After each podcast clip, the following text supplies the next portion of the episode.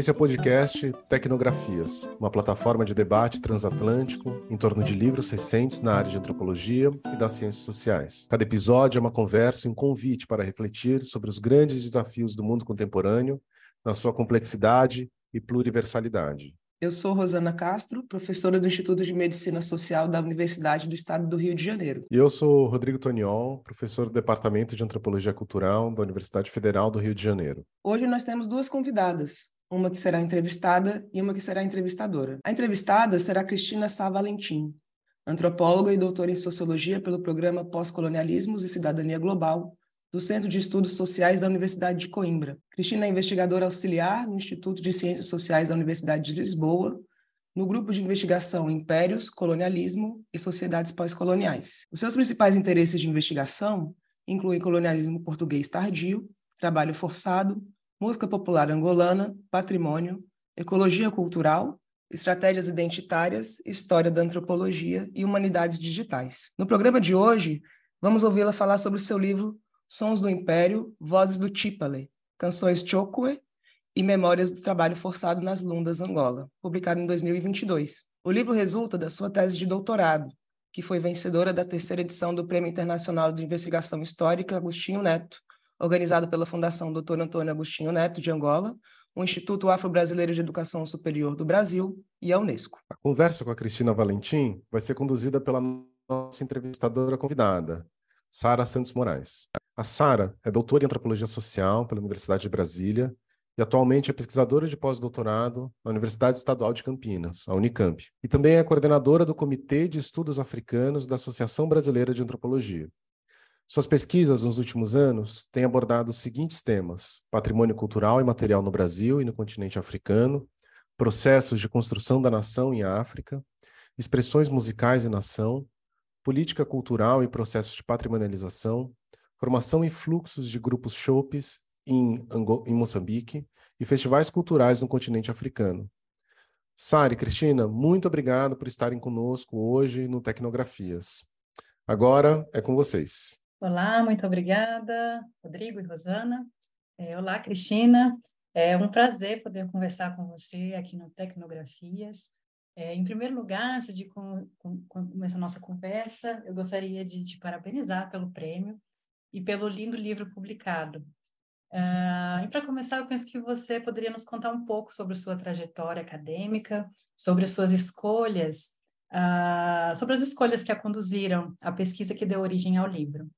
Tá, muito obrigada. Obrigada também pelo convite para estar aqui presente. Um, uh, uh, sim, uh, o meu percurso, portanto, eu, eu formei-me em, em Antropologia Social e Cultural, também fiz o meu mestrado, tudo na Universidade de Coimbra, inclusive também, portanto, e, e, o, e o doutoramento foi em estudos pós-coloniais.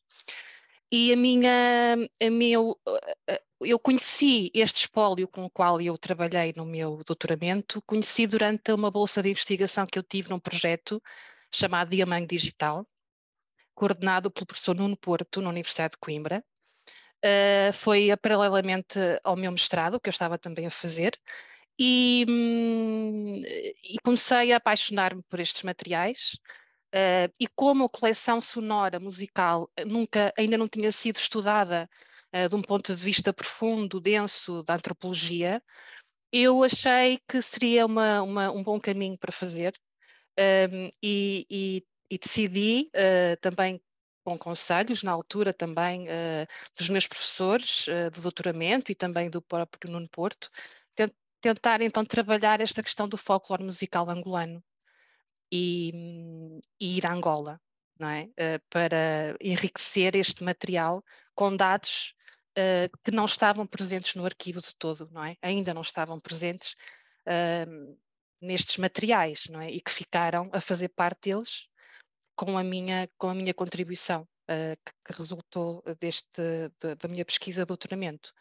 E, portanto, o meu percurso foi assim, uh, foi, foi um pouco. Uh, foram escolhas, mas também foi o próprio caminho que se fez ele próprio, não é? E que eu segui. Foi assim. Uh, eu gostaria que você abordasse alguns aspectos sobre metodologia e técnicas de pesquisa.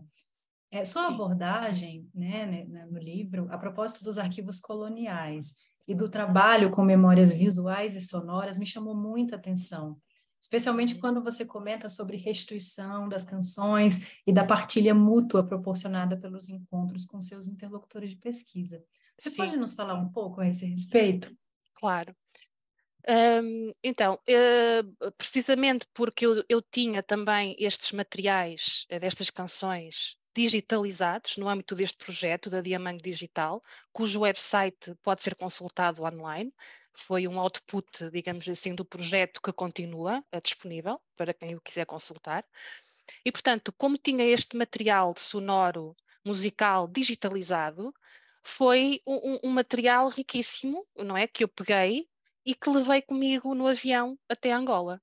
É? Na altura, num, num, num, num, aparelho assim pequenino e também no meu computador, uh, levei comigo e, e, à medida que ia encontrando uh, interlocutores que tivessem alguma relação ah, com a Diamang, com a Companhia Diamantes de Angola, portanto, tivessem tido familiares que foram trabalhadores na empresa ou os próprios trabalhadores. Eu encontrei ainda mineiros uh, de 80 e tal anos e um, e, e, também elementos dos grupos folclóricos indígenas do Museu do Dundo, também com a mesma na, na, mesma faixa etária, tive a sorte e o privilégio de os encontrar eh, nas lundas, não é?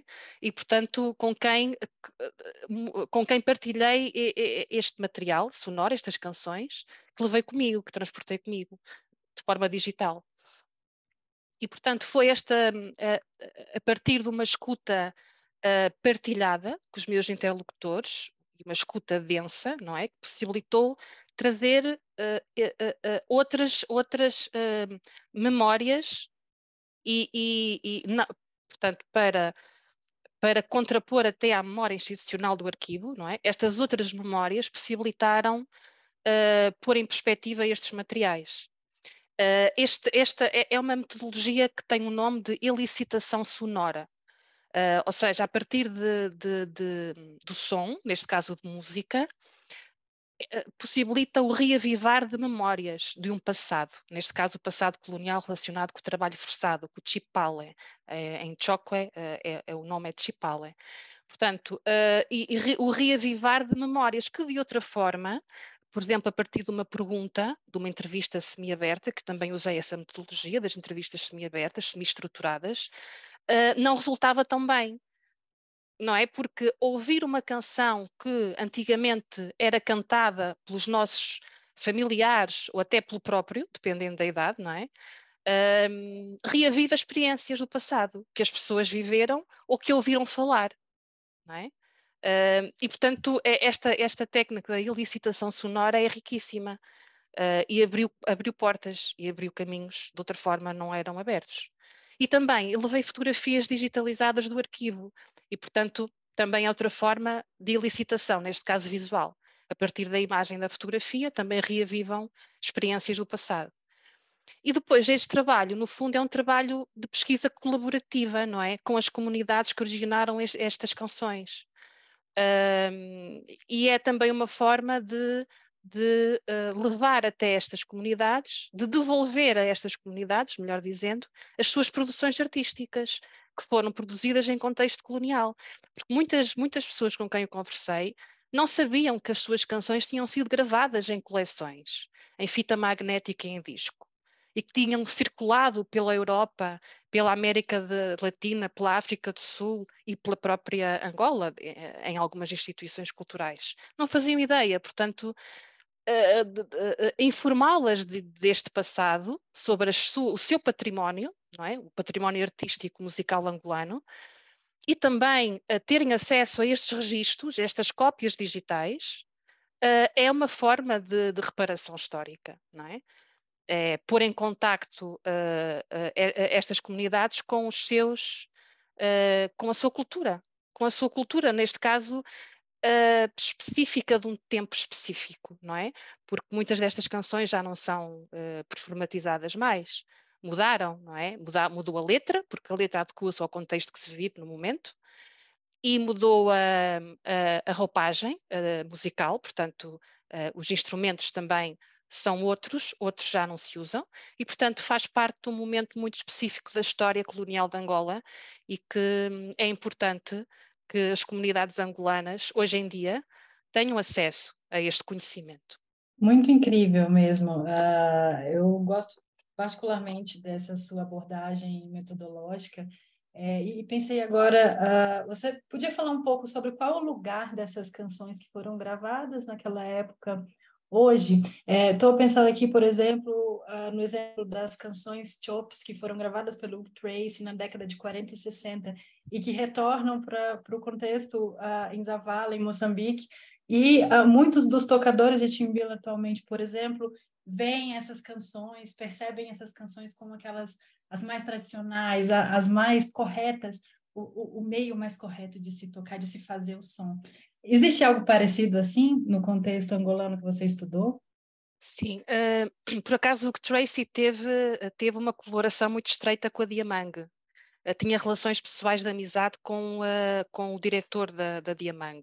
E, portanto, o próprio Tracy foi ao Museu do Dundo e gravou também algumas canções nestas comunidades na, na Lunda. É interessante também, há, há, relações muito próximas. Um, bom, assim, uh, o, o, os, os, grupos musicais que eu encontrei nas Lundas, tanto Lunda Norte como Lunda Sul, um, são, portanto, são grupos, eu, eu também, são, estes músicos fizeram, são, são também meus interlocutores na, no meu trabalho. Eh, for, porque todo, quase toda a gente tem familiares que trabalharam na Diamang, na, hoje em dia, nas Lundas. E, portanto, eles próprios fizeram parte deste estudo. E uh, são, são grupos de música tradicional de Chokwe, cantam em língua de Chokwe, Uh, mas há uns mais tradicionais, porque usam uh, instrumentos, tambor, basicamente tambor, e uh, outros instrumentos musicais mais ligados à tradição, não é? Musical, deste tipo de, de canção popular e outros que se inspiram nestes repertórios, fazem campanhas de recolha em aldeias, junto dos mais velhos, para obterem uh, as canções mais antigas, populares, as letras e os sentidos das canções, e depois vão para o estúdio e fazem uh, arranjos musicais onde misturam novas tecnologias de, de gravação e instrumentos também, bateria, essencialmente, uh, também instrumentos mais elétricos e também alguma, alguma percussão, mas uh, não, uh, mas são, são, são grupos mais modernos, digamos assim. E, portanto, há estes dois tipos de grupos que eu conheci. mas para ambos, este, este, este repertório tradicional musical de Chokwe é valiosíssimo e, e inspiram-se neste tipo de canções que recuperam ou nas aldeias ou também uh, inspiraram-se e conheceram estas canções a partir dos seus familiares que as, que as, que as cantavam, que ouviam em casa, não é? A partir de, do, do seu espaço doméstico, aos avós, aos tios, que, que, e nas festas, não é? Nas festas das aldeias onde estas músicas eram tocadas, não só durante o, o trabalho, nas minas e nas lavras, mas também em contexto festivo. E, e, portanto, é desta forma que eu entendi na altura. Uh, eu, eu tive em, em 2014 nas Lundas, foi o meu trabalho de campo, foi em 2014 em Angola. Uh, e, portanto, foi, foi eu apercebi-me uh, destas, um, destas situações, destas relações que estes músicos contemporâneos têm com estes materiais desta altura colonial. Vou fazer uma questão aqui de natureza um pouco mais teórica. Ah, processos de apropriação, folclorização e circulação das práticas expressivas por você estudadas atuaram de forma determinante e violenta para a produção de autenticidade. Esse ponto me pareceu ser fundamental para sua análise teórica no livro e se trata, a meu ver, de uma contribuição relevante para reflexões mais amplas sobre processos de patrimonialização em contextos africanos. Você poderia comentar um pouco sobre isso? É uma pergunta muito interessante e que de facto que nos faz pensar um bocadinho uh, sobre, sobre o nosso trabalho, não é? Em que medida ele pode contribuir para estas uh, problemáticas. E de facto, o que eu acho, na minha perspectiva, nas nossas análises, temos que ter em conta que quando se estudam processos de patrimonialização, não só em contextos africanos, atenção, como também noutros contextos geográficos e culturais, portanto, não é só uma coisa situada em África, e na África Negra de todo, estamos, estamos a, a, lidar com agendas específicas e com políticas. Uh, e, portanto, e, e neste, neste, nestas agendas e políticas está quase sempre presente uma natureza essencialista da ideia da autenticidade e outros imaginários sobre o que é a diferença não é? cultural. E, acima de tudo, estão sempre presentes relações de poder. Ou seja, quem decide o que é património, em base, com base em quê, não é? E para quem. Uh, e, e, tendo em conta uh, esta ideia, não é? Que para mim define o que é património, portanto, são, é isto. Uh, neste livro analisei a autenticidade africana ou, ou, enquanto uma construção social. Ou seja, a ideia da autenticidade partiu do imaginário ocidental, de uma África tradicional, primitiva, não é? Uh, popular, pristina, uh, que enaltece o outro polo da modernidade, não é? Do que é moderno, do supostamente oposto e situado fora deste espaço, fora da África, não é? No Ocidente. Algo superior, civilizado, erudito. É? Uh, e, no fundo, este pensamento dicotómico o que faz é separar de propósito o que é tradicional do moderno e, e, e, neste processo cria representações romantizadas do outro e da sua cultura material e imaterial, neste caso. E, foi, e, e este, este pensamento, não é? Que cria esta, estas dicotomias, uh, foi usado como instrumento de dominação cultural e político, ao produzir uh, discursos que visaram preservar e legitimar a, a, dominação colonial, não é? E a suposta superioridade do europeu. E, portanto, é isto, é este processo uh, que, no meu entender, revela uma forma de violência simbólica, é? e, de, e, epistemológica, não é? Uma violência sobre, de, de, porque hierarquiza conhecimentos, não é? Um, ao mesmo tempo, esta construção colonial do que é autêntico criou expectativas não é? sobre o outro, cria expectativas sobre o outro. Uh, o que cria, por sua vez, caixinhas, não é? onde este outro tem, tem de caber. Uh, e, portanto, é uma construção frágil, esta ideia da autenticidade africana, não é? É frágil e tem que ser desmontada por nós, por, por, por quem se dedica a estas, a estas temáticas, né? por, pelos investigadores. No meu caso, do meu livro, uh, do meu objeto de estudo, portanto, estas expectativas que se criaram do outro uh, e que eu mostro uh, no capítulo em que falo sobre as recolhas da, da missão, de, as campanhas de recolha da missão, estas expectativas nem sempre coincidiram com as expectativas, com as experiências que a missão, a missão, a missão de recolha, portanto, a equipa da Diamante teve no terreno. Ou seja, houve uma seleção rigorosa e difícil de instrumentos musicais e de canções, excluindo o que não cabia nestas caixinhas, não é? nestas categorias do que é autêntico, que foram pré-estabelecidas ao terreno, e também os significados destas canções para as comunidades uh, também foram, uh, também foram uh, reinterpretados pela missão, um, e as formas como são vivenciadas no seio uh, das sociabilidades Shockwave, uh, tudo isto nem sempre coincidiu com as explicações etnográficas e com os significados e com as traduções das letras avançadas pela missão de recolha. Portanto, houve uma construção colonial deste património musical angolano, que eu detalho uh, com, quase de forma exaustiva no capítulo da, da 3, não é? Creio eu, nem no 3. Um, por isso é que eu digo que estas canções foram transformadas em coleções musicais de folclore angolano. E é um processo do qual só me apercebi durante o meu trabalho de campo em Angola. Uh, antes disso eu não me tinha apercebido. Portanto, eu estava no arquivo e não me tinha apercebido desta, destas duas dimensões que se, que se entrelaçam entre si, no fundo. Ou seja, através do processo de folclorização, as coleções musicais não foram simplesmente coletadas, não foram recolhidas como se já estivessem lá preparadas no terreno, não é? Foram produzidas, foram construídas. Neste processo da folclorização, um, foi criado um outro espaço onde as canções foram colocadas. Um, é o que o Ricardo Roque chama de efeito político da folclorização. Uh, que, é o, que, é a ideia de que, neste caso, uh, no meu contexto, o, o, o folclore africano corresponde a um espaço que parece que não tem nada a ver com o coletor europeu, não é? é alheio completamente. É um espaço inócuo, inofensivo, imemorial, uh, que no fundo serve para empoderar quem o recolheu, não é? E no fundo quem o construiu, quem está do outro lado desta fronteira, que foi imaginada, e portanto tudo isto é uma fantasia, não é? Porque uh, não existe. E por isso é que este processo da construção da autenticidade africana foi difícil para a missão, precisamente porque as culturas e as tradições e as entidades que eles iam encontrando no terreno não eram estáticas, eram, eram ao contrário, eram muito dinâmicas, não é? Estavam a, a interagir constantemente no cotidiano com o agente colonizador. Um, e, portanto, uh, os materiais de arquivo o que me informaram-me que no terreno a missão não encontrava o autêntico que estava à procura. Estes materiais de arquivo é nos relatórios da, da, da Diamante, porque nos relatórios de cada campanha, cada campanha tinha um relatório bastante etnográfico sobre os procedimentos e sobre tudo o que aconteceu em cada campanha. E, portanto, o que eu percebi foi que grande parte uh, foi, a grande parte das gravações foi encenado, a grande parte foi encenada, reconstruída e foi tudo ensaiado, não é? Ensaios rigorosos.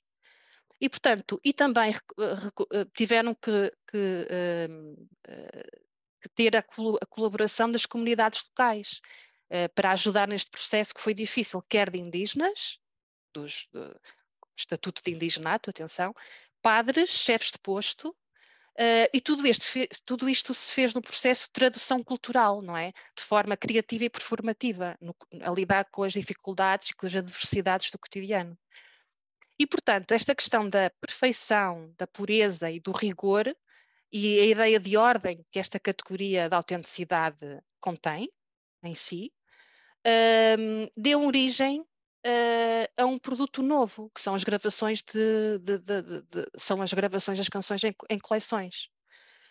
E esta, esta, esta questão de, desta construção destas coleções tornou-se ainda mais clara para mim quando eu agora, neste momento, me dedico uh, a estudar uh, coleções sonoras, também uh, produzidas uh, durante o colonialismo português tardio em Angola, mas noutras regiões de Angola, não nas Lundas e por outros agentes, padres, funcionários de chefes de posto, etnomusicólogos, por exemplo. onde esta ideia, claro que existe a ideia da autenticidade, mas mas noto que as gravações foram feitas de forma mais relaxada, não havia esta, esta obsessão pelo rigor, pelo ensaio. Portanto, eu noto, quando ouço estas coleções neste momento com as quais estou a trabalhar, uma diferença brutal uh, na forma como foram gravadas. E isto diz muito sobre os intuitos que tiveram por trás destas coleções da Diamang. Uh, muito, muito interessante. A minha próxima questão uh, tem a ver justamente com esse capítulo que você, ao qual você se uh, referiu aqui, que é o capítulo 3. É, me, lendo o seu, seu livro, eu fiquei pensando é que você poderia talvez abordar um pouco aqui para as pessoas que, que, que têm interesse vão ouvir sobre uh, as questões da agência e da resistência. Quer dizer, a segunda metade do livro, ou seja, o, o capítulo, começando do capítulo 3, uh, eh, o 4 e 5 também, apresenta uh, dados incríveis sobre uh, o que você mencionou agora há pouco, seleção de grupos, de ritmos, sons, sobre a logística das gravações, a questão dos ensaios, dos equipamentos e sobre a participação uh, dos indígenas uh, nessas ocasiões. Uh, podemos, você acha que podemos pensar a agência desses sujeitos ditos colonizados a partir das suas estratégias de sobrevivência naquele contexto colonial? Como você abordaria essa questão da, da agência e da resistência? Sim, sim. Portanto, um, agência eh, é, é, diferente de resistência, não é? Mas ambas são práticas, foi assim que eu, que eu as entendi. São práticas e que por isso podem ser analisadas nos, nos interstícios dos discursos não é, coloniais e das ações dos agentes colonizadores, tanto fazendo a pesquisa em arquivos coloniais, como eu fiz, como também a partir das memórias orais e de registros sonoros uh, que, eu, que, eu, que estão no arquivo e que também que eu obtive em trabalho de campo.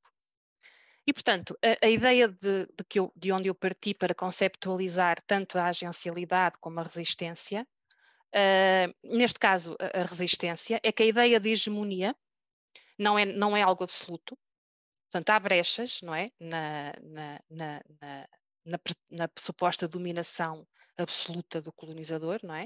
E, esta, e a hegemonia alimenta-se das tentativas de subversão uh, constantes de quem é de quem está a ser subalternizado e também das ações da agencialidade uh, de, quem, de quem vive estas posições de subalternidade. Portanto, a hegemonia e, e a dominação são algo, é algo frágil e que também pode ser desmontado e desconstruído, não é? É vulnerável. Uh, justamente porque admitimos a, a, admitimos a possibilidade de o outro ter agência e ter resistência. É? Pronto. E, portanto, a ideia de resistência no meu trabalho, e como eu a vejo, é ampla, e inspirou-se no trabalho, por exemplo, de James Scott, não é? no clássico, o que me levou a ter em consideração as, as infrapolíticas, não é? na acessão dele, e os discursos ocultos, e também a diversidade de, das armas dos mais fracos, é? uh, que se insurgem de forma subreptícia. Como também o trabalho de Brown Douglas, uh, através do conceito de impressões contra-hegemónicas de subversão. Ou seja, esta ideia que está por trás, então, que, que, que uh, enquadra a minha ideia de resistência, pode não produzir mudanças estruturais, na, e de facto na Diamang não produziu mudanças estruturais na relação de poder, mas são práticas ao nível que, que, que acontece ao nível do cotidiano e que permitem as pessoas que estão a viver uh, uh, como subalternas, não é? Lutar por mais respeito, por dignidade e por justiça. E isto nota-se ao nível do cotidiano, não é? Um, e isto são formas de resistir a várias formas de violência colonial. Portanto, por um lado, uh, estas expressões de agencialidade uh, e de resistência estiveram presentes durante o processo das recolhas, uh, como eu indico no capítulo 3, onde a missão teve, de, de, teve constantemente de, de negociar com as dinâmicas culturais locais. Por exemplo, teve de ajustar métodos de recolha, Uh, em particular, por exemplo, recolhendo, uh, recorrendo à colaboração de elementos indígenas, aqueles que, que Pinho Silva, que era o chefe da missão, o, o empregado da Diamante, uh, chamava de informantes inteligentes, portanto, que podiam contribuir com o seu conhecimento para, para as descrições etnográficas das canções. E também tiveram que recorrer, por exemplo, eh, que não estava contemplado no plano prévio, uh, tiveram que recolher, recorrer à ajuda da esposa de Pinho Silva, Maria José Gouveia Reis, para precisamente aceder às histórias das canções, dos rituais de iniciação feminina, porque eram rituais fechados, onde só entravam mulheres, uh, onde as canções, por exemplo, não têm tambor, porque quem toca tambor é o homem, portanto, Uh, não, nunca, as, canções, as, canções não podiam ser acedidas se não usassem, se a missão não tivesse uma mulher uh, na sua equipa europeia que pudesse entrar neste universo fechado e privado, não é? Portanto, tiveram, a missão teve que fazer estes ajustes, não é? De acordo com as dinâmicas e com a agência uh, destas, destas, destas comunidades. Um, e também a missão teve de inventar histórias e também de ocultar narrativas de violência colonial e de abusos que iam sendo relatados pelos, pelos interlocutores indígenas a respeito dos significados das canções. Como também tiveram de traduzir as letras das canções de forma a não denunciar as verdadeiras violências que elas revelavam. E, portanto, tudo isto me foi, uh, me foi uh, uh, dado, partilhado, pelo meu trabalho de campo, não é? Pela, por esta pesquisa colaborativa que eu fiz com os, com os angolanos. Que, que, que, conheciam a língua Chokwe e que me puderam retificar comigo, não é, as letras das canções, a partir de outros significados que realmente algumas uh, que algumas traduções não não fazem jus, não é? Por outro lado, um, estas expressões de agencialidade e de, e de uh, estas expressões de agencialidade e de, e de, e de resistência uh, estão, estão presentes de forma mais densa, detalhada e rica, etnograficamente, na segunda parte do livro. Uh, como referes, que se centra nos conteúdos das canções, alusivas ao trabalho contratado, ao trabalho forçado nas minas e nas lavras da companhia. Uh, em suma, estas canções funcionaram tanto como instrumentos de crítica e de denúncia de várias violências, como também como forma de consciencialização coletiva do que era a subalternidade e também como forma de memorização dessa violência, não é? Para levar a outras gerações, às gerações vindouras, estas experiências do passado. E também como forma de disseminação nas comunidades que viviam este período colonial, de estratégia para lidar com o colonialismo, os efeitos que o colonialismo trouxe para as aldeias e para as vivências locais. E, portanto, uh, isto uh, permite uma perspectiva mais crítica sobre os modos como os sujeitos subalternos têm a capacidade de falarem por si próprios. Portanto, estes, estes novos significados que, que, se obtêm no trabalho de campo, não é? E como os, estes sujeitos têm a capacidade de criar os seus próprios espaços de enunciação e de resistência para lá da ideia do, do protesto, não é? E de uma atitude de vitimização ao, ao, face ao agente colonizador. Ah, muito bom, muito obrigada pela resposta. É, você, há, pouco tempo, é, nos deu um gostinho só sobre suas novas pesquisas, e então talvez você poderia abordar um pouco sobre, sobre seus projetos futuros, mas antes uh, eu gostaria uh, de fazer uma colocação que, uh, felizmente, nos últimos anos, eh, nós temos visto crescer a quantidade de bons trabalhos nos campos tanto da história quanto das ciências sociais, uh, que tem como tema o papel exercido pelas práticas expressivas em diversas situações coloniais. É... Seu trabalho é uma contribuição ímpar nesse sentido. Como você avalia essa produção mais contemporânea né, sobre esse tema? Você pretende continuar nessa linha de investigação? Bom, eu entendi que sim. e, é, então, se você puder falar um pouco sobre seus projetos futuros. Sim, um, sim, há, há, importantes contribuições da parte da história uh, e também da parte da etnomusicologia e em relação uh, ao espaço uh, das ex-colónias, não é? portuguesas, por exemplo. Estou, por exemplo, eu não queria deixar ninguém de fora, mas alguns nomes que, que, me influenciaram, não é? na minha, meu, neste meu trabalho doutoral, uh, a Marissa Morman, não é? que, que trabalhou também uh, em Angola sobre a construção da nação uh, de Angola no pós-independência a partir da música, e também, por exemplo, Cabo Verde, o Rui Sidra, dentro da, da antropologia da etnomusicologia, um, e também mais recentemente, por exemplo, em Moçambique, destaco o, o trabalho do, do Mateus Serva Pereira, que é meu colega no ICS, e também uh, Moçambique, uh, tudo em termos de construção da nação, não é? A partir da, da, da, da música, das expressões expressivas.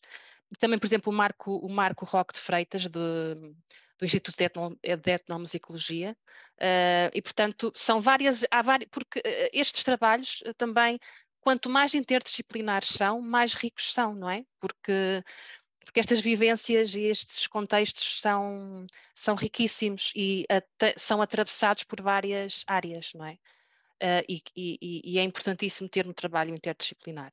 Uh, mas apesar desta produção e de outra produção uh, importante, recente, que tem sido feita, eu continuo a achar e a ter, não é achar, é que tenho a certeza, que os, que os arquivos coloniais sonoros continuam a ser negligenciados a favor de outro tipo de fontes de arquivo. Ou seja, o som não é visto ainda como um documento histórico de igual valor ao documento do texto, à fotografia ou ao filme. Uh, e no som eu incluo a música, a língua, a voz, a oratura.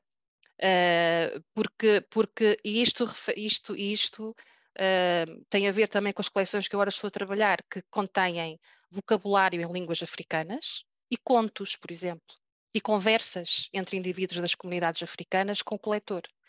Portanto, são arquivos uh, mais uh, diversos, não é? Que têm conteúdos mais div diversificados ao nível do, de, da cultura, não é? Recolhida.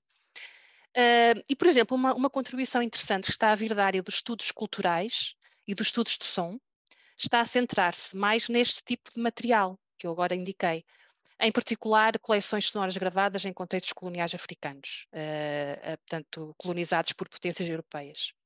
E fazem-no através da metodologia que chamam de close listening, Uh, que é um conceito um, que eu, conhecido, uh, sugerido uh, por uma investigadora, Annette Hoffman, no livro Listening to Colonial History, que é um livro que foi publicado este ano, bastante recente. E ela trabalhou com as coleções produzidas na Namíbia no, e no Botsuana. E, portanto, esta ideia é a ideia, a ideia deste, deste tipo de close listening, se quisermos, é uma metodologia. A, a ideia é ter em conta o elemento performativo inscrito no som, gravado, por forma a resgatar a agência dos sujeitos africanos uh, que estão aqui presentes, não é? Colonizados, uh, subalternizados, a partir, por exemplo, do tom da voz que foi gravada, da fala e das suas expressões corporais, que foram os, lá, os vestígios das suas expressões corporais que foram gravadas uh, nestas coleções, é? o som. Uh, e, portanto, não são apenas as suas produções culturais, como os conteúdos das canções e, e contos, por exemplo, ou poesia, oratura, mas também as formas de participação destes indivíduos nestas gravações, as suas subjetividades e relações que têm com os coletores no momento da gravação, não é? Que podem ser eh, analisadas a partir da gravação que têm, não é? Um, e, e, do ambiente sonoro onde foram gravadas. Portanto, isto é outra forma de abordar uh, estes materiais, não é? Que está a ser levada a cabo por este tipo de, de estudos. Um, e, portanto, no fundo, estes estudos partem da ideia de que a voz, a voz, é um documento histórico que integra três dimensões analíticas, que é a acústica, a pessoal, individual, não é? Uh, que só diz respeito ao indivíduo, não é? Uh, e a política, e, portanto, é interligando estas três dimensões, eh, dimensões da voz, um, é uma possibilidade, é um caminho também, permite um, abrir um caminho metodológico, não é? Para abordar estas temáticas.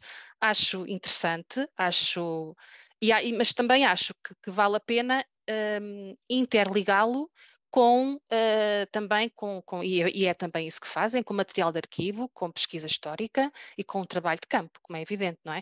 Levar uh, estes materiais, uh, outra vez, de, de, novo, devolver estes materiais às comunidades de origem, que é o que, é o, é o que fazem também, e numa conversa partilhada e colaborativa, pensar estes sons do passado não é? A partir das memórias que eles também espoletam nas pessoas. Um, e, e, trazer também novas, novas interpretações desde, deste passado.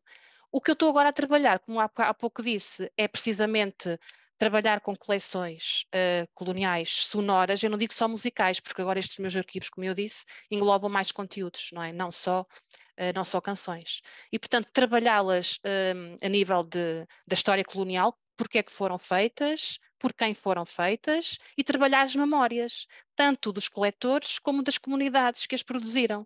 E, portanto, a ideia é voltar a Angola uh, com, estas, com estas cópias não é, digitais destes, uh, destes patrimónios angolanos, voltar a Angola e trabalhar com as comunidades e com músicos, não é? Com a comunidade também artística que, que, que serão os meus, os meus interlocutores uh, e trabalhar outra vez estes, estes significados, ressignificar este material de arquivo que ainda não foi estudado e que, no meu ponto de vista, precisa uh, de, um, de uma valorização, não é? E precisa também de, de regressar às origens. Ah, olha, Cristina, eu poderia ficar, acho que o dia inteiro aqui, para mim ainda é no início da tarde, a te ouvir a, e aprender. Aprendi muitíssimo com você e muito obrigada pela partilha das referências sobre suas reflexões uh, mais profundas uh, uh, do livro e agradeço. Não sei se você gostaria de colocar mais algumas questões, alguns comentários finais. Uh, imagino que já estejam chegando ao fim. Sim, acho que sim, o tempo está tá a esgotar-se é, do podcast, mas eu só tenho que agradecer e gostei muito também de te conhecer, não, não é, foi a primeira vez que tivemos aqui a, a conversar e, e, e, obrigada pela oportunidade de partilhar uh, o, o, meu trabalho e porque uh, e, e, o meu trabalho agora também, o, o, que vou fazer ainda não ainda está em processo, não é? Não tenho muita coisa também a acrescentar, mas uh, eu só tenho que agradecer a oportunidade uh, de estar aqui a, a, a relembrar-me também do meu trabalho, porque de facto uma pessoa volta ao, ao, ao, trabalho que, que, fizemos já que tem alguns anos, não é? E, e, voltamos sempre com, com uma novas perspectivas, não é? E com novos olhares, é sempre enriquecedor para nós próprios também temos esta oportunidade de voltar a estes materiais e a estas, e a estas vivências, a estas pessoas. Obrigada. Sara, Cristina,